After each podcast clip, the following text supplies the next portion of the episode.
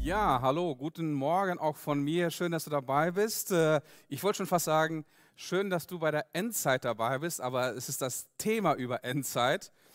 Ähm, und äh, ich freue mich sehr über diese Miniserie für diesen Sonntag und nächsten Sonntag zum Thema Endzeit.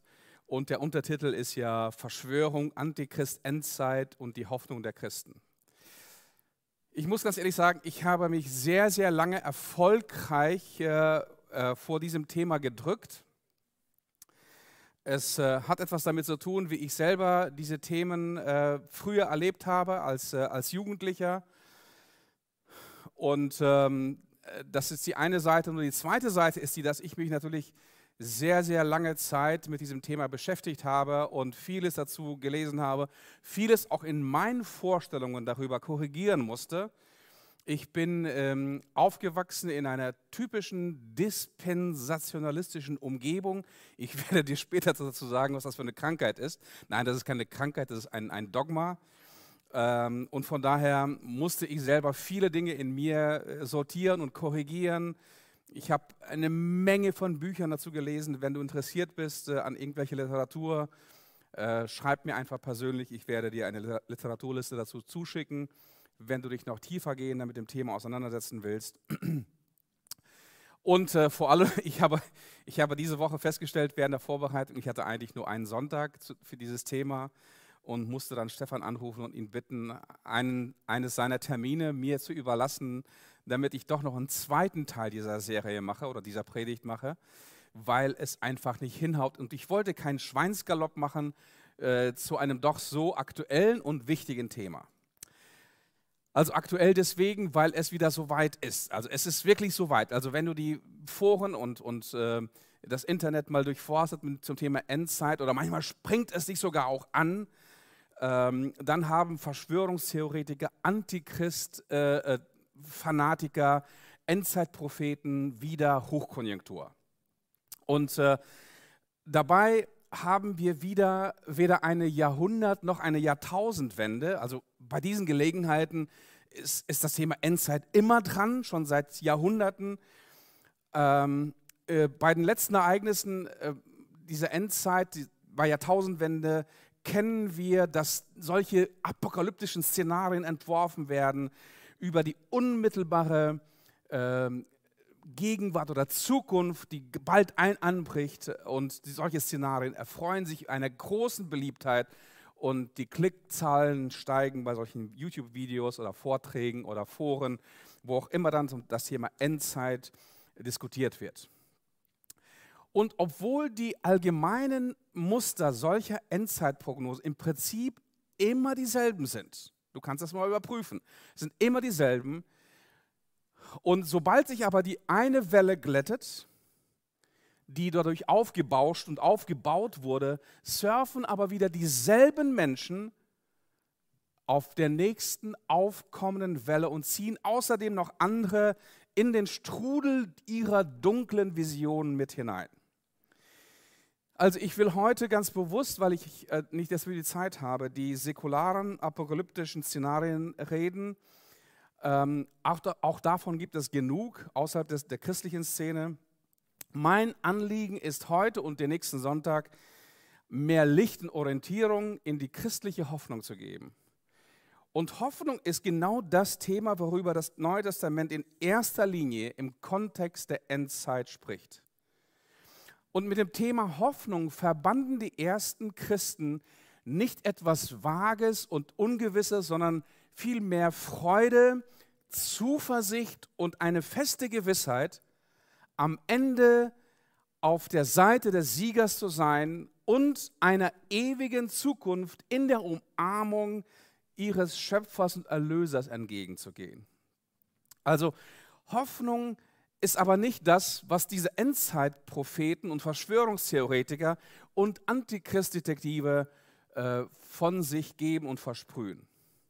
Also ich habe in meinem Leben bereits einige apokalyptische Wellen erlebt, so möchte ich das mal nennen, diese, diese wellenartigen Bewegungen, sobald eine Krise, sobald ein, eine Wirtschaftskrise, sobald ein Jahrhundert- oder Jahrtausendwechsel ist, und ich habe davon ja zumindest einen erlebt, sowohl Jahrhundert- wie auch Jahrtausendwechsel, kommen solche apokalyptischen Szenarien und haben Hochkonjunktur. Und ich muss auch Folgendes sagen, deswegen habe ich immer gezögert, über das Thema Endzeit zu reden. Ich habe, ich bin jetzt 56 und diesen, diesen Zeit habe ich mindestens irgendwie zwischen 10, 20 verschiedene Termine äh, genannt bekommen von irgendwelchen äh, Predigern, Fernsehevangelisten, äh, Buchautoren, Termine genannt bekommen, wann denn das Ende der Welt eintreten müsste und wer der Antichrist sei und wann Jesus wiederkommen würde. Also das alles ähm, hat, hat, mir so ein bisschen Ehrfurcht gegeben vor diesem Thema, weil ähm, ich nicht die gleiche Sau durchs Dorf jagen wollte.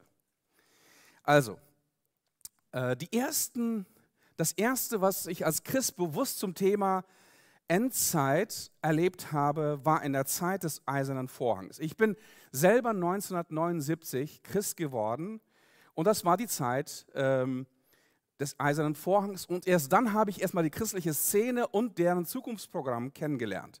Und zwar nicht von ihrer besten Seite, muss ich sagen. Und damals, zu der Zeit des Eisernen Vorhangs, waren die Fronten sehr, sehr klar. Geografisch, politisch, aber auch apokalyptisch endzeitlich. Der große Feind des Westens und natürlich auch Gottes war der Kommunismus. In Deutschland und im Westen war auch klar, wer auf der weltpolitischen Szene der Antichrist war, nämlich die UdSSR und damit auch der gesamte Warschauer Pakt. Irgendwie waren die mit dem Antichristentum und dem Antichristen ganz, ganz eng verknüpft. Es gab zu meiner Zeit damals, und die gibt es auch leider heute, ganze christliche Werke, die sich ausschließlich mit dem Thema Endzeit und einem endzeitlichen Fahrplan beschäftigt haben. Es gab nicht weit von hier in Bad Salzuffeln einen, einen, solchen, einen solchen Endzeitpropheten, der ständig darüber geredet hat und unzählige von äh, äh, Zeilen und Schriften und Traktate geschrieben hat und äh, die Bedrohung der Welt und das, das nahe Ende ähm, propagierte. Also das Szenario und der Fahrplan für diese Endzeit waren klar und deutlich. Und ich, auch wenn ich das jetzt darstelle, ein bisschen übersimplifizierend darstelle, ist es in groben Zügen tatsächlich das, was diese Leute glauben und was sie gelehrt haben. Also, der Generalsekretär damals der KPDSU war äh, Leonid Ilyich Brezhnev den kannte ich zwar nicht persönlich, aber ich komme selber aus Russland, bin dort geboren worden in Sibirien, bin dort aufgewachsen, von daher unter seinem Regime habe ich eine Zeit lang zumindest gelebt. Und es war klar im Westen, dass er, der Führer der KPDSU, der Kommunistischen Partei der Sowjetunion, der leibhaftige Antichrist sei. Und die Christen werden in dieser Zeit des Antichristen natürlich ungeheure Verfolgung erleben, was tatsächlich in Russland auch der Fall war. Israels Existenz als Staat würde ständig bedroht sein und die geopolitischen Ereignisse würden sich immer mehr zuspitzen zu einer sogenannten großen Trübsalzeit. Aber zuvor, bevor diese große Trübsalzeit, also ein großes Elend, eine große Not, eine große Verfolgung und die Wehen der Endzeit ein, anbrechen würden, würde die christliche Gemeinde auf wundersame Weise entrückt werden in den Wolken, irgendwo in die himmlischen Sphären. Und die würden quasi von diesen ganzen Schrecken der Endzeit gar nichts mehr mitkriegen. Zumindest diejenigen, die an Jesus glaubten. Und schließlich würde eine endzeitliche Schlacht im Tal Armageddon, du kennst das Wort Armageddon vielleicht von einem, von einem äh, äh, Hollywood-Klassiker mit dem gleichnamigen Namen. Im Tal Armageddon würde diese sowjetische Militärmacht natürlich zusammen mit dem Warschauer Pakt gegen Israel den endzeitlichen, endgültigen Vernichtungskrieg führen. Und Jesus würde dann in einem weißen, mit einem weißen Schimmel reitend, mit einem himmlischen Heer begleitet, also dieses, zu diesem himmlischen Heer würden auch all die Gläubigen gehören, die vorher auf wundersame Weise aus dem Elend dieser Welt entrückt worden sind diese würden erscheinen und den Kampf mit einem glorreichen Sieg, endzeitlichen apokalyptischen Sieg beenden. alle Feinde Gottes samt dem Teufel und seinem Kabinett würden dann in die Hölle geworfen werden und Jesus würde mit seinen Heiligen in seinem Reich regieren von Ewigkeit zu Ewigkeit. Also grob simplifizierend, aber nicht verfälschend, diese Darstellung. Und einige von euch, die ungefähr von der Mitte bis Ende des letzten Jahrhunderts äh, Christ waren, kennen diese grob skizzierten endzeitlichen Fahrpläne. Und ich muss zum Leidwesen der christlichen Kanzeln auch wirklich sagen, viele, viele christliche Kanzeln mussten sich das anhören und antun. Eine Menge Bücher und Traktate und Schriften wurden zu diesem Thema geschrieben, die heute alle, ausnahmslos alle Makulatur geworden sind. Wir sind in der Geschichtsschreibung ein bisschen weitergekommen, deswegen auch ein bisschen schlauer geworden, hoffentlich. Also im Großen und Ganzen ist das die Sicht, die die Mehrzahl der evangelikalen Christen in Deutschland bis heute vertreten. Diese Sicht über die Endzeit hat sich im Grunde genommen zu einer Sonderlehre in der Theologie entwickelt, ähm, mit, ein, mit, einem komplizierten Namen, den ich schon kurz erwähnt habe, Dispensationalismus. Dazu werde ich später in meiner zweiten Predigt was sagen, heute nicht mehr, aber nur schon mal, dass du äh, dieses Wort, das an eine Krankheit erinnert, ähm, schon mal gehört hast. Nur einige Variablen wurden im Laufe der, der Geschichte und Kirchengeschichte von Zeit zu Zeit und je nach politischer Überzeugung oder tagespolitischer Brisanz ausgetauscht. Also es gibt viele Variablen dieser, in diesen Szenarien und hier und da werden einige Variablen ausgetauscht, aber im Grunde genommen ist das der grobe Fahrplan, den ich dir eben vorgestellt habe. Also die Namen zum Beispiel des Antichristen wurden in, im Laufe der Geschichte immer wieder geändert. Mal war es Karl der Große, mal Napoleon Bonaparte, mal Lenin, mal Stalin, mal Hitler, mal Brezhnev, mal Saddam Hussein, mal Osama bin Laden, mal Ronald Reagan, mal George W. Bush. Sämtliche Päpste waren es auch schon mal. Neuerlich auch Bill Gates. All diejenigen sind schon zu dieser fragwürdigen Ära gekommen und wurden mit dem Antichristen identifiziert. Und dasselbe gilt natürlich auch für eine zweite Variable in diesen Endzeitszenarien, und zwar dass die Variable des endzeitlichen Regimes, ähm, des endzeitlichen Imperiums oder der apokalyptischen Katastrophen, wie sie wirklich sein sollten. Die Deutungen oder die Bilder der Offenbarung geben der wirklich ähm, der Fantasie freien Lauf. Mal war es ähm, Mal waren es die Hunen und die Barbaren, die das römische Reich bedrohten und eroberten. Mal war es die schwarze Pest im 13. Jahrhundert, also diese als apokalyptische Reiter sozusagen. Mal war es der 30-jährige Krieg, Anfang des 17. Jahrhunderts. Und dann, wie schon erwähnt, die kommunistische Revolution und deren Folgen. Dann war es plötzlich der Nationalsozialismus, dann war es der Kapitalismus. Und am Ende der Zeiten war es vielleicht doch ein äh, übergroßdimensionaler Meteorit, und dann vielleicht sogar doch noch der Millenniumwechsel und so weiter und so weiter. Also ich bin ähm, ein Kind der 80er, 90er Jahre, das war so meine, meine, meine prägende Jugendzeit. Und in meiner prägenden Jugend, in meinen prägenden Jugendjahren äh, war der Atompilz das Symbol, was jede dunkle Zukunftsvision überschattete. Es gab tatsächlich in meiner Jugendzeit, so wie ich mich erinnere, kein einziges Endzeitszenario, das nicht von einer düsteren atomaren Katastrophe beherrscht war. Und heute? Nun, heute sind solche Szenarien wieder passé, aber sie werden gewechselt, es kommen neue Bilder äh, und neue Geschichten, neue Narrative überschatten oder prägen diese Szenarien. Bilder von Waldsterblichkeit, von verschmutzten Meeren und Ozeanen, Bilder von Global Warming oder Demos für, gegen Global Warming und seit, der Enthüllungen, seit den Enthüllungen von Edward Snowden zunehmend auch die Angst vor der schrecklichen Krake, die alles überwacht und von Regierungen, die uns manipulieren und Medien, die uns gängeln der gläserne Mensch ist geboren. Das Produkt, das, das Schreckensszenario der Endzeit. Und irgendwo in der Welt werden auch schon Chips in Menschen implantiert. Bei Tieren machen wir das schon seit längerer Zeit. Und die, die totale Kontrolle von der Zahl 666, was immer die auch bedeuten mag, und dem, der sich dahinter maskiert, ist dann nur noch eine logische Schlussfolgerung aller aufmerksamer Offenbarungleser. Und die Frage ist, zumindest von, von, von einigen dieser Leute, ist, warum sind die anderen so blind? Die Zeit des Endes ist nah. Das Ende ist tatsächlich nah.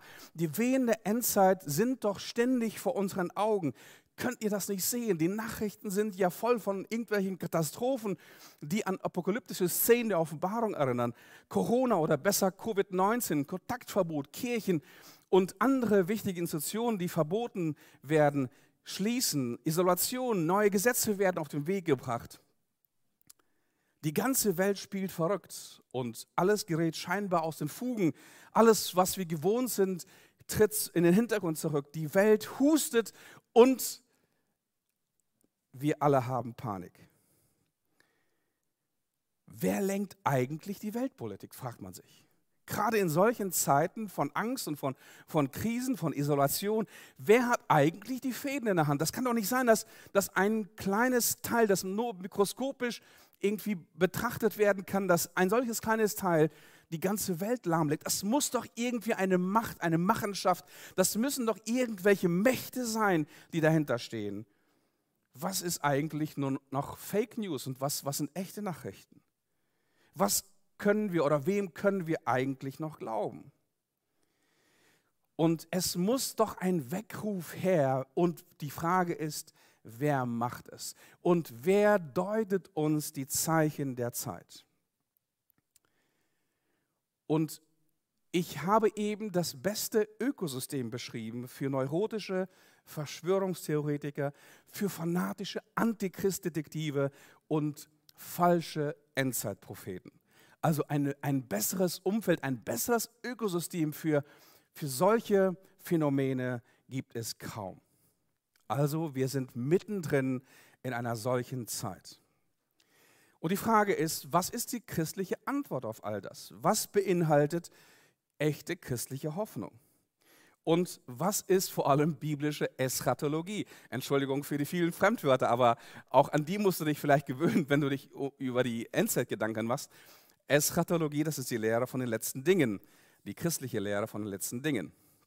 Also, ich kann natürlich in diesen beiden Predigten heute und nächsten Sonntag nicht auf alle Fragen und Details christlicher Eschatologie eingehen. Das, dafür brauche ich ein bisschen mehr Zeit oder vielleicht ein Jahr sogar. Ähm, aber ich will uns die nächsten, die nächsten Sonntage eine Orientierungshilfe geben, die jedem von uns, die dir ermöglichen soll, mitten in den Turbulenzen der aktuellen Krise oder grundsätzlich in den Krisen dieser Zeit voller Zuversicht und Hoffnung zu navigieren. Und ich werde die nächsten zwei Sonntage, also inklusive heute, dir vier große Orientierungshilfen geben. Ich fange heute mit den ersten beiden an und werde die nächsten Sonntage die anderen beiden machen. Die erste Orientierungshilfe ist, ich möchte dir etwas erzählen von dem großen Narrativ äh, der Bibel, also der großen biblischen Geschichte. Die zweite, also allein die wird schon mal aufschlussreich sein über das große Konzept, die große Geschichte Gottes mit uns Menschen und mit dieser Welt. Das zweite, wann beginnt die Endzeit? Also wann ist es wirklich soweit? Wann, auf wann sollten wir quasi unseren Wecker stellen, okay? Und äh, einige Endzeitpropheten wissen es ganz genau. Und wie gesagt, ich habe es selber schon mal erlebt. 15, 20 Mal während meines Lebens inzwischen dass da jemand ganz genau wusste, wann es soweit ist. Die dritte Orientierungshilfe ist, ähm, wie missverstehen wir die Offenbarung richtig? Also die Formulierung ist bewusst so formuliert, wie missverstehen wir die Offenbarung richtig? Und die vierte Orientierungshilfe ist, äh, was ist eigentlich die biblische Hoffnung? Also, ich starte mit dem, der ersten Orientierungshilfe, das große biblische Narrativ. Also was ist die große Geschichte Gottes mit uns Menschen und mit seiner Schöpfung. Bevor man in den Wald geht, sollte man sich einen großen Überblick verschaffen, sozusagen so, so, so, so eine Adlerperspektive, von eine, eine Perspektive von oben. Und das wird uns helfen, dass wir plötzlich den Wald vor lauter Bäumen nicht mehr sehen können. Und ich habe manchmal den Eindruck, dass viele solcher, solcher Neurotiker und Endzeitpropheten äh, in den Wald gehen und das nur noch dunkel ist und sie wissen überhaupt nicht mehr, wo sie sind. Also, die große biblische Geschichte, das große biblische Narrativ umfasst vier große Akte. Und diese vier große Akte sind Schöpfung, Fall, Erlösung und Neuschöpfung. Schöpfung, Fall, Erlösung und neue Schöpfung. Akt 1, Schöpfung. Der Gott der Bibel ist ein Schöpfergott. Der macht aus nichts etwas. Himmel und Erde und alles, was uns umgibt, hat er geschaffen. Die ersten Seiten der Bibel berichten uns davon, von einer wunderschönen, äh, kunstvollen Art und Weise, wie Gott äh, aus dem Tovabo, aus dem Nichts, aus dem Chaos diese Welt erschafft. Eine kunstvolle Poesie, äh, äh, ähm, Genesis Kapitel 1, Genesis Kapitel 2. Und da heißt es, Gott spricht in das Chaos dieser Welt hinein, es werde Licht, es ward Licht. Und Gott schafft Raum und Zeit und Materie und zwar in nur sechs Tagen. Am sechsten Tag schafft er auch den Menschen die Krönung der Schöpfung und er schenkt dem Menschen einen wunderschönen Garten. Wie der Garten beschrieben ist, ist einfach, Gott schafft ihm äh, einen Tempel. Und in diesem Tempel einem, einem Garten lebt nicht nur der Mensch, sondern Gott lebt mit dem Menschen in voller Harmonie, Hand in Hand, Seite an Seite. Gehen sie durch diesen Garten, äh, genießen, genießen eine vollkommene Gemeinschaft und genießen die Früchte dieses Gartens. Und dann sagt Gott den Menschen in diesem Garten, von allen Bäumen des Gartens darfst du essen, aber vom Baum der Erkenntnis des Guten und Bösen darfst du nicht essen, denn an dem Tag, da du davon isst, musst du sterben. Am siebten Tag ruht Gott von all seinen Werken und er ruht mit dem Menschen zusammen und gibt dem Menschen den Ruhetag bis in alle Ewigkeit. Akt 1, Schöpfung. Akt 2, der Fall. Wir wissen nicht, wie lange, wie viele Monate oder Jahre oder Jahrzehnte oder Jahrhunderte diese Zeit gedauert hat, dass Gott und Mensch in diesem Garten gelebt haben, durch diesen Garten gingen, die Früchte genossen und sich an den Werken ihrer Hände und ihrer Taten ergötzten. Aber eines Tages, heißt es da in dieser biblischen Poesie, kam eine Schlange ins Spiel, äh, ein fürchterliches Geschöpf, und verführte den Menschen, sich Gottes Anforderungen zu widersetzen und von der Frucht dieses verbotenen Baumes der Erkenntnis zu essen. Der Mensch verliert seine Unschuld und seine Beziehung zu Gott. Und er wird aus dem Garten vertrieben und muss nun den Fluch und die Konsequenzen seiner Schuld, seiner Sünde tragen. Und was Sünde alles anrichtet, wie Menschen, wie Menschen korrumpiert werden, wie die gesamte Schöpfung in Mitleidenschaft gezogen wird, das lesen wir in den folgenden Seiten, auf vielen, vielen folgenden Seiten der Bibel. Und das beginnt mit der ersten Familie, die Zwillingsbrüder Kain und Abel. Kain erschlägt seinen Zwillingsbruder Abel. Aber das ist nur der Anfang. Dann werden die Menschen zu immer mehr Bosheit. Die, die, die, äh, die, die Welt geht in Brüche. Es kommt eine große Sintflut und alle müssen sterben, außer eine einzige Familie. Die ganze Zivilisation wird ausgelöscht. Und dann aus dieser Familie entsteht ein neuer Stamm. Gott setzt ein Zeichen im Himmel, den Regenbogen ich will dem Menschen in Gnade begegnen. Ich will den Menschen doch nicht zerstören. Das ist mein, mein liebevolles Geschöpf. Ich will auch die Schöpfung nicht mehr in dieser Weise zerstören. Und dann baut diese Familie und eine neue Zivilisation wieder diese Welt auf. Aber sobald sie wieder auf die Beine kommen, richten sie einen hohen Turm als Zeichen ihrer Hybris, ihrer, ihrer Arroganz. Sie richten ihre Fäuste gegen Gott und wollen so sein wie Gott. Sprachenverwirrung, die babylonische Sprachenverwirrung. Und wir lesen, dass ähm, die Spirale der Schuld und Selbstzerstörung des Menschen und der Schöpfung durch die gesamte biblische Geschichte immer weiter nach unten geht. Das ist wie so eine Schraube, die sich nach unten dreht. Aber das Interessante ist, dass Gott sich von, der, von den Menschen, von uns und von seiner Schöpfung nicht zurückzieht. Warum? Gott hat einen Plan. Gott gibt weder seine Schöpfung noch den Menschen auf. Er macht einen Bund und immer wieder macht er einen Bund. Er macht einen Bund mit Noah und ähm, mit dem ganzen Menschengeschlecht und zeigt ihnen seine ewige Gnade oder sichert ihnen sogar diese ewige Gnade zu. Dann erwählt er Abraham und Isaac und Jakob, diese Väter des Volkes Israel, und macht einen Bund mit ihnen. Dieses auserwählte Volk soll das Licht der Nation sein. Hier will Gott wohnen. Hier will Gott modellhaft in der Welt präsent sein. Hier soll angebetet werden. Hier will er modellhaft zeigen, was Erlösung, was Vergebung, was Gnade und was Glauben bedeutet. Und Gott gibt den Menschen schon sehr, sehr früh auf den ersten Seiten der Bibel, schon in der Schöpfungsgeschichte, eine Verheißung der kommenden Rettung eines Menschen, der später der Meschiach genannt wird, der Gesalbte genannt wird. Und dieser, dieser Mensch wird in dieser Welt kommen und er wird dieser bösen Schlange, die die Welt in eine falsche Richtung verführt hat, er wird dieser Schlange den Kopf zertreten. Diese Schlange wird in die Ferse beißen, aber diese Schlange wird eines Tages vernichtet werden und wird nicht mehr Teil einer neuen Schöpfung sein. Und alle Opfer, alle Rituale und der Tempel selbst waren jetzt nur ein Schatten, ein, eine Typologie für den kommenden Messias, der sein Volk und die gesamte Menschheit erlösen würde. Und eines Tages würde dieser Gesalbte kommen und Gottes königliche Herrschaft aufrichten, und zwar mitten in dieser Welt. Er würde sie ausrufen, proklamieren und aufrichten.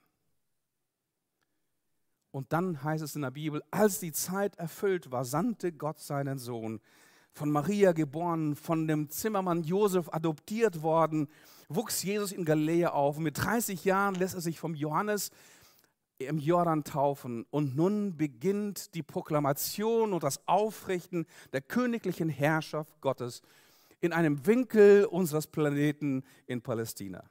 Er lehrt, heilt Kranke, speist die Hungrigen, bildet zwölf ungeschliffene Diamanten, zwölf Jünger Nachfolg, als zu Nachfolgern aus. Seine Jünger erkennen in ihm den von Gott gesandten, verheißenen Meschiach. Er wird die Welt retten. Aber wo, wo, sie selber noch nicht klar sind, ähm, in welcher welche Welt wird er retten? Wird er, wird er Israel retten? Ist das, das war ihre Welt. Äh, wie, wie wird er diese, diese Welt retten? Äh, wird er einen Sieg über die römische Besatzungsmacht irgendwie erringen? wird er seine königliche Herrschaft hier in Israel aufrichten? Wird er Israel wieder herstellen? Ist das der Kern seiner Botschaft vom Königreich Gottes? Aber es kommt erstens anders und zweitens, als man denkt. Jesus stirbt am Kreuz, steht am dritten Tag auf und geht wieder zurück zu seinem Vater in den Himmel. Vorher verspricht er aber seinen Nachfolgern, dass er wiederkommt. Ich werde wiederkommen. Genauso wie ihr mich seht, zum Himmel fahren, zu meinem Vater gehen, werde ich eines Tages wieder zurückkommen. Und jeder, der nun an die gute Nachricht von Jesus glaubt, dessen Prediger, Verkündiger, Evangelisten, ihr als meine Nachfolger nun seid, der bekommt das ewige Leben als Gottes Geschenk geschenkt. Und diese Botschaft soll nun hinausgetragen werden in die ganze Welt. Das Reich Gottes ist ein geistliches Reich, nicht die Wiederherstellung des, des, äh, des, äh, äh, des Volkes Israel, ein geistliches Reich, in dem Gott durch seine Gnade und seinen Geist jetzt regiert, und zwar in Menschen aus Israel, aber auch in Menschen aus der ganzen Welt, aus allen Völkern und Nationen. Zweiter Akt oder dritter Akt, Erlösung. Schöpfung, Fall, Erlösung. Und diese Geschichte der Erlösung zieht sich wie eine, ein gesamter Strang, eine gesamte Geschichte von ersten Seiten der Bibel bis zur letzten.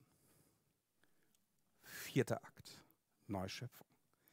Und die Frage ist, wohin bewegt sich die Geschichte weiter?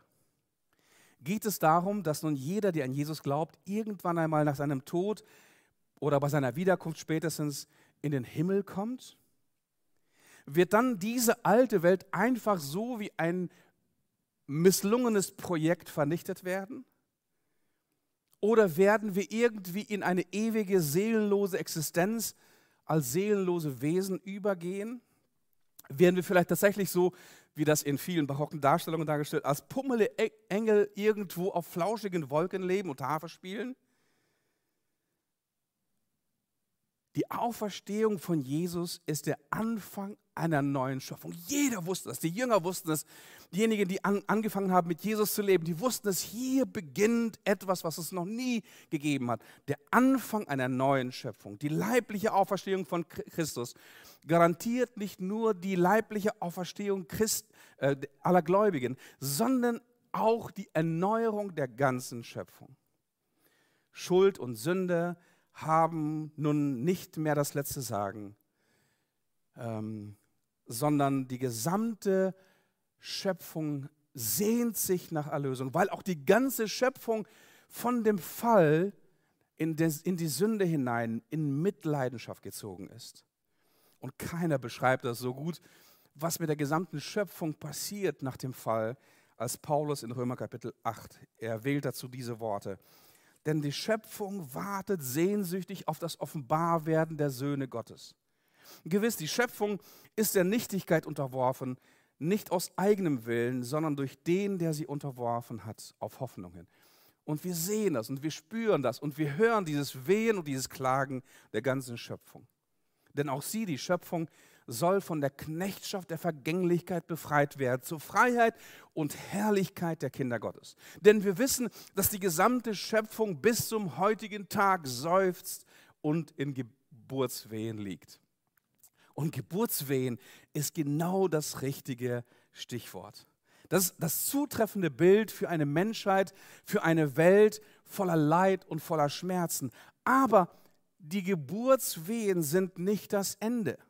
Die Geburtswehen stehen gleichzeitig auch für Freude und Hoffnung, denn sie kündigen etwas komplett, total Neues an. Die Geburt einer neuen Welt.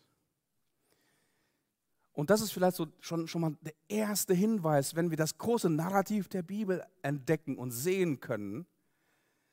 Am Ende der Geschichte erwarten wir Christen nicht den Antichristen und auch nicht eine Katastrophe, sondern wir erwarten die Auferstehung des Leibes, das letzte Gericht und einen neuen Himmel und eine neue Erde.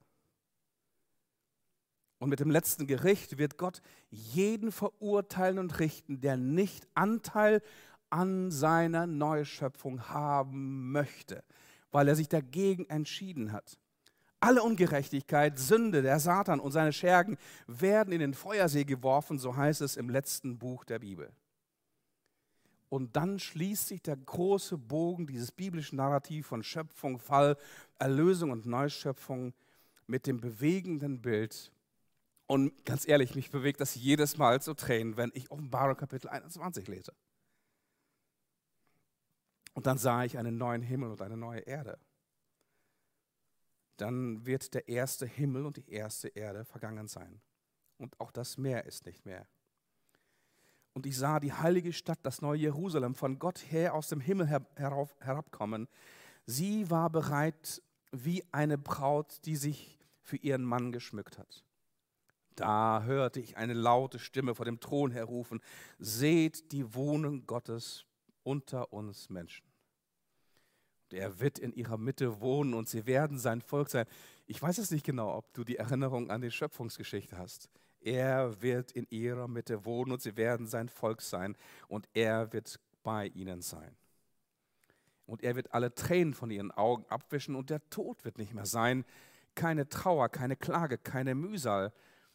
Denn was früher war, ist nun vergangen. Er, der auf dem Thron saß, sprach, siehe, ich mache alles neu. Ganz, ganz bewegende Bilder am Ende dieses großen Narrativ. Gott bringt sein Königreich und seine Herrschaft zu uns, und zwar auf diese Erde, die er erneuert. Die Wohnung Gottes kommt zu uns Menschen, genauso wie es bereits im Garten Eden war. Der Bogen schließt sich. Weder eine Katastrophe noch die apokalyptischen Monster, weder der Satan noch seine irdische rechte Hand, der Antichrist, weder ein blutrünstiges Imperium noch eine kontrollsüchtige Wirtschaftsmacht werden in der Geschichte das letzte Sagen haben. Wenn wir die Offenbarung aufmerksam lesen, sehen wir folgendes Bild. Das letzte Wort hat das Lamm Gottes, das auf dem Thron sitzt. Vor ihm geschieht Anbetung. In, in, in, in, der ganzen, in der ganzen Schrift, die hier und da verschlüsselt ist, ja, gebe ich zu, dazu werde ich nächsten Sonntag etwas sagen. Aber im Fokus der Offenbarung ist das Lamm, das regiert und das auf dem Thron sitzt. Und vor ihm beugen sich eines Tages alle Knie.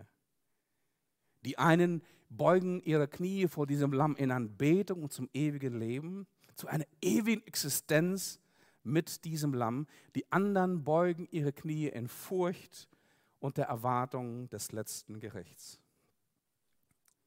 Also das ist die, das ist die große biblische Geschichte. Das ist das große Narrativ. Schöpfung, Fall, Erlösung, Neuschöpfung. Das ist unsere absolute Endzeit, wenn das Wort Endzeit dafür überhaupt das richtige Wort ist. Das Wort Hoffnung ist das, was die Christen in den ersten Jahrhunderten und bis heute prägt, wenn es, wenn es um, die, um die letzten Dinge, wenn, die, wenn es um die Eschatologie geht. Seht die Wohnung Gottes unter uns Menschen. Er wird in ihrer Mitte wohnen und sie werden sein Volk sein und er, Gott, wird bei ihnen sein. Er wird alle Tränen von ihren Augen abwischen. Der Tod wird nicht mehr sein, keine Trauer, keine Klage, keine Mühsal. Dann, was, was früher war, wird dann vergangen sein. Und er, der auf dem Thron saß, sprach, siehe, ich mache alles neu. Das ist meine Hoffnung. Das ist die Hoffnung der ersten Christen gewesen. Und das kann auch deine Hoffnung sein, wenn du, wenn du einmal mal deinen Fokus von, von sämtlichen falschen Endzeitprophetien und irgendwelchen neurotischen äh, äh, äh Antichrist-Detektiven ablenkst und in die Bibel hineinschaust. Die Hoffnung ist das, warum es den ersten Christen ging, wenn es um das Thema Eschatologie, Eschatos, die letzten Tage ging. Und vielleicht hilft dir auch schon mal jetzt die zweite Orientierungshilfe zum Thema Endzeit. Und zwar die Frage, wann beginnt die Endzeit? Die Endzeitpropheten und äh, neurotische Antichrist-Detektive wollen uns weismachen, dass die Endzeit ein zukünftiges oder vielleicht sogar unmittelbar zukünftiges Ereignis ist. Für die ersten Christen war sehr, sehr klar, dass sie in der Endzeit lebten. Im Alten Testament gibt es für diese Zeitepoche einen Ausdruck, der heißt die letzten Tage. Und wenn das im, im ersten Teil der Bibel, im Alten Testament, dieser, dieser Terminus technicus, die letzten Tage gebraucht wird, beschreibt es eine zukünftige Zeit ähm, der letzten Interventionen Gottes in der Geschichte Israels und in der Geschichte dieser Welt. Und jetzt greifen die, die Autoren des Neuen Testaments diesen Terminus technicus, die letzten Tage oder letzte Zeit, der Tag des Herrn, auf und datieren diesen Termin als Beginn der Endzeit mit dem Kommen Jesu, verknüpfen dieses Datum mit, insbesondere mit dem Tod, der Auferstehung und der Gabe des Heiligen Geistes zu Pfingsten. Wow, das ist eine interessante Feststellung. Und es, äh, es spielt nicht unbedingt in die Karten aller Endzeitpropheten, diese Feststellung. Das heißt, die ersten Christen wissen, sie leben in der Endzeit. Sie leben am letzten Tag der Weltgeschichte. Ich möchte dir einige Hinweise äh, geben und du solltest das wirklich auch überprüfen und nachlesen. Äh, vielleicht erinnern sich einige an Pfingsten. Wir hatten das Fest vor kurzem und dort gibt es ein großes Missverständnis über dieses, Pfingstereignis. Äh, es war ein, ein, ein großes Fest der Juden und viele Proselyten und Juden kamen nach Jerusalem, um dieses große Ereignis der Gesetzgebung eigentlich, der jüdischen Gesetzgebung zu feiern. Aber hier an diesem Tag heißt es für die Christen, kam der Heilige Geist und erfüllte sie und sie fingen an, in fremden Sprachen zu reden. Und da heißt es, jeder hörte sie in ihrer Sprache reden. Also es ist aus der ganzen Welt eine internationale Klientel und sie hören die jetzt in ihrer Sprache reden. Und dann halten viele dieser Leute, diese Christen, diese 120 Leute, die dabei waren, als ziemlich äh, Mischugge und ziemlich äh, daneben und sie sagen, sie sind betrunken. Petrus steht auf und will einiges klarstellen. Und jetzt Apostelgeschichte Kapitel 2 lese ich von Vers 14. Da trat Petrus auf zusammen mit den elf. Der eine hatte Jesus verraten und ist inzwischen auch über Selbstmord, glaube ich, äh, gestorben. Und er hob seine Stimme und begann zu reden. Ihr Juden und alle Bewohner von Jerusalem, dies sollt ihr wissen. Achtet auf meine Worte. Diese Männer sind nicht betrunken, wie ihr meint, denn es ist erst die dritte Stunde am Tag. Also kein Bier vor vier, gab es auch damals schon vor, bei, in Jerusalem. Also, sondern jetzt geschieht, und jetzt kommt das, was durch den Propheten Joel gesagt worden ist, in den letzten Tagen wird es geschehen, so spricht Gott, da werde ich meinen Geist ausgießen über alles Fleisch. Eure Söhne und eure Töchter werden prophetisch reden, eure jungen Männer werden Visionen haben und eure Alten werden Träume haben. Er bezieht das quasi auf dieses Pfingstereignis und was jetzt mit den Gläubigen passiert.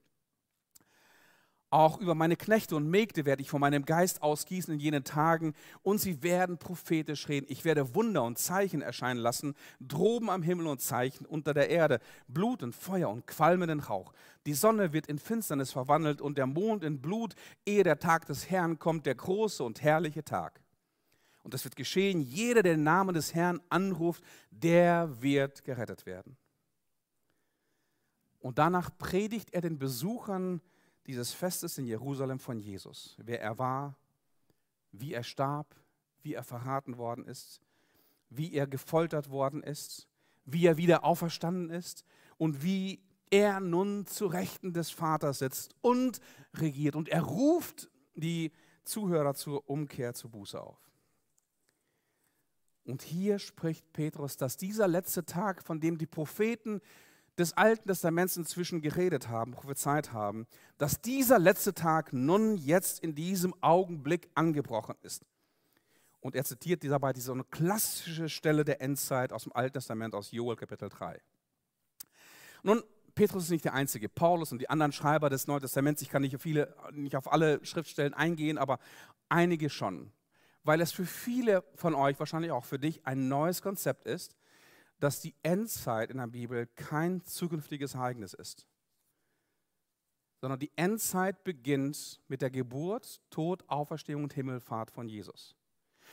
Jakobus zum Beispiel, der Halbbruder von Jesus, schreibt an die Reichen in der Gemeinde und ein, ein ziemlich bedrohliche Worte, weil sie ähm, die, die, diesen letzten Tag dazu nutzen, um egoistisch und selbstorientiert zu leben und an der Gottesbestimmung vorbeizuleben. Er schreibt an diese Christen folgendes. Wohlan nun, ihr Reichen, weint und heult über das Elend, das über euch kommen wird. Euer Reichtum ist verfolgt, eure Kleider sind von Motten zerfressen, euer Gold und Silber ist verrottet und ihr Rost wird, sich, wird gegen euch Zeugnis geben und er wird euer Fleisch fressen wie Feuer. Denn ihr habt Schätze gesammelt in den letzten Tagen. Wann haben sie Schätze gesammelt? Nicht irgendwann mal Zukunft. Sie haben es wirklich schon getan. Sie tun es immer noch.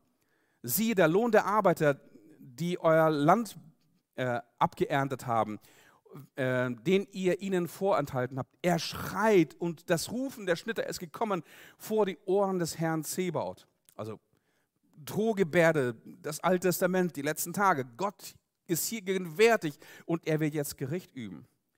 Ihr habt geschlemmt auf Erden und verprasst und eure Herzen gemästet am Schlachtag. Ihr habt den Gerechten verurteilt und getötet. Und er hat euch bis jetzt noch nicht widerstanden. Wow. Die letzten Tage sind da. Der Eschatos, ähm, Eschaton Hemeras, also die, die griechische Übersetzung hier, Ähm, und dann der Apostel Petrus in seinem Brief in 1. Petrus Kapitel 1, das war übrigens Jakobus Kapitel 5. 1. Petrus, der Apostel nochmal, so führt euer Leben in der Gottesfurcht, solange ihr hier in der Fremde weilt. Denn ihr wisst, dass ihr nicht mit vergänglichem Silber oder Gold erlöst worden seid von eurem nichtigen Wandeln nach eurer Väterweise, sondern mit dem teuren Blut Christi als eines unschuldigen und unbefleckten Lammes. Er ist zuvor ausersehen worden, ehe der Grund, Welt grundgelegt war, aber offenbar worden am Ende aller Zeiten. Wann ist er offenbar geworden? Am Ende aller Zeiten, Endzeit. Und zwar um euretwillen, die ihr durch ihn glaubt an Gott, der ihn von den Toten auferweckt und ihm die Herrlichkeit gegeben hat, sodass ihr Glauben und Hoffnung zu Gott habt. Hier und hier siehst du schon auch wieder das Thema Hoffnung. Oder Paulus schreibt im ersten Timotheusbrief, der Geist aber sagt deutlich, dass in den letzten Zeiten einige vom Glauben abfallen werden und verführerischen Geistern und Lehren von Dämonen anhängen werden. Verleitet durch Heuchelei und Lügenregner, wie ein Brandmal sind sie in ihrem Gewissen. Sie gebieten nicht zu heiraten, sich Speisen zu enthalten, die Gott geschaffen hat, dass sie mit Danksagung empfangen werden sollten von den Gläubigen und von denjenigen, die die Wahrheit erkannt haben. Und diese was der Heilige Geist dem Timotheus und der Gemeinde in Ephesus damals sagt über die letzten Zeiten, passiert, wenn du die Timotheusbriefe liest, passiert das jetzt in diesen Tagen. Das sind die letzten Zeiten, die letzten Tage, in denen die Christen damals in Ephesus lebten. Also Paulus und die anderen beziehen die Worte oder die Begriffe des Alten Testaments, diese prophetischen Worten über die letzte Zeit, die letzten Tage, nicht auf eine Zeit in einer fernen Zukunft, sondern auf eine Zeit, die bereits jetzt schon in der Gemeinde in Ephesus oder in anderen Gemeinden jetzt schon für die Christen da ist und in dieser Weise auch erlebt wird. Nun, ich glaube, das ist eine wichtige Feststellung, und zwar im Zusammenhang mit der Einordnung von Verschwörungstheorien und düsteren Endzeitprophetien. Endzeitpropheten und Spezialisten, die die Endzeit als eine zukünftige Periode verstehen, verkennen die Grundstruktur neutestamentlicher Eschatologie. Jesus und die Apostel sagen Folgendes, und ich, ich zeige dir das in einer Grafik, damit du das besser nachvollziehen kannst nochmal. Bilder erzählen manchmal mehr als, als Worte. Das Ende ist nah der Eschatos ähm, ist nah. Die letzten Tage sind bereits angekommen. Wir sind mitten in der Endzeit. Der letzte Tag ist der Tag oder die, der Zeitabschnitt, die letzten Tage, ist der Zeitabschnitt zwischen mehr oder weniger Geburt, Auferstehung und die, die Geschichte um Jesus herum und seinem zweiten Kommen, seiner Wiederkunft. Das, diese ganze Zeitperiode ist in der Bibel als der letzte Tag beschrieben mit diesem Terminus technicus. Also die Endzeit war und ist schon seit über 2000 oder fast 2000 Jahren Realität. Und Gottes Absicht ist nicht die Vernichtung dieser Welt als misslungenes Projekt. Gott wird am Ende des letzten Tages, in dem wir uns jetzt schon fast 2000 Jahre lang befinden, einen neuen Himmel und eine neue Erde erschaffen.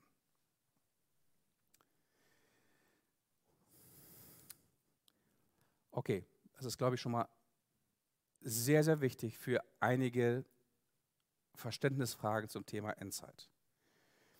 Aber trotzdem bleiben noch einige Fragen. Was ist mit all den Monstern, dem Antichristen und, ich nenne das mal so, der dunklen Seite der Macht, die sich in den letzten Zeiten angeblich aufbäumen werden und die immer wieder in den Endzeitvisionen einiger Propheten für so viel Wirrwarr und Spekulation sorgen?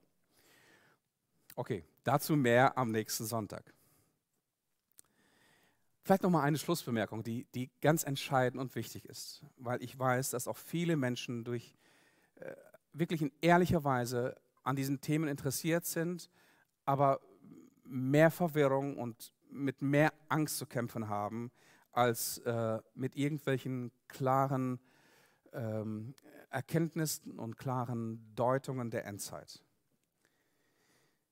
Noch einmal, die Christen, die ersten Christen waren angesichts der Endzeit, in der sie damals schon lebten, genauso wie wir sie heute es tun, weder verschreckt noch verzweifelt, sondern voller Hoffnung. Sie, sie gingen in die römischen Arenen, wo sie teilweise brutal verfolgt worden waren und von Löwen zerrissen worden sind oder von Gladiatoren umgebracht worden sind. Sie gingen mit einem Lied der Anbetung. Warum? Weil das Thema des letzten Tages, in dem sie lebten, war ein Thema der Hoffnung. Sie wussten, was geschehen wird, wenn Jesus als König wiederkommt wenn Jesus als König wiederkommt, wird er alles Böse und den Bösen, den personifizierten Bösen für immer aus der Welt schaffen. Die ganze Schöpfung wird aus den Fesseln der Unterdrückung befreit und erlöst werden.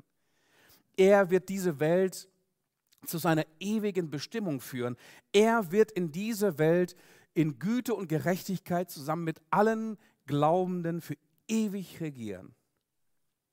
Es wird keine Sünde mehr sein und es wird kein Leid mehr geben. Gott wird für immer bei uns Menschen wohnen. Also, das große biblische Narrativ sollte dir helfen, eine Orientierung zu finden. Schöpfung, Fall, Erlösung und nicht Vernichtung, nicht die Endzeitkatastrophen einiger Endzeitpropheten, sondern Neuschöpfung. Der Auferstehungsmorgen war bereits auch der erste Tag dieser Neuschöpfung. Etwas Neues ist angebrochen. Und wir gehen diesem, dem Ende dieses, dieses, dieses letzten Tages entgegen. Und irgendwann einmal sehen wir schon die Morgenröte. Uns erwartet der neue Tag der Neuschöpfung.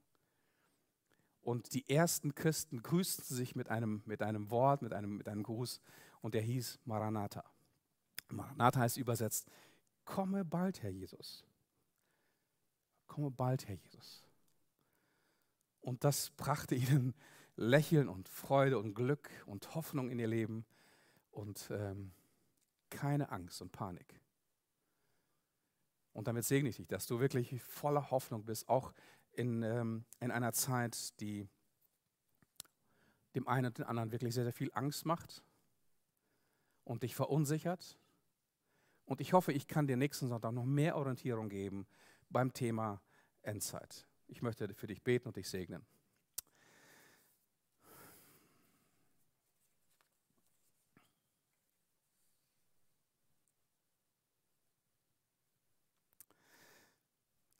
Lieber Vater im Himmel, ich weiß es nicht genau, welche, welche Geister und welche Bilder und welche Assoziationen so in, in, in jedem von uns heute Morgen hier rumschwirren, wenn es um das Thema Ende geht. Auch wenn es um das Thema Tod geht. Wenn es um das Thema Ewigkeit geht. Wenn es um das Thema Endlichkeit geht. Und wir werden gerade mit, mit diesem Thema konfrontiert. Wenn es um das Thema ähm, von totalitären Staaten geht, von, von Themen, von Themen die, die uns bedrohen, die uns Angst machen, wie totale Kontrolle und die Vernichtung dieses, dieser Schöpfung irgendwie über Global Warming oder welche Katastrophen auch immer. Nur du weißt, Heiliger Geist, was, was dann in vielen von uns vor sich geht und welche Ängste und Szenarien sich in unseren Köpfen, unseren Herzen, unseren Seelen abspielen.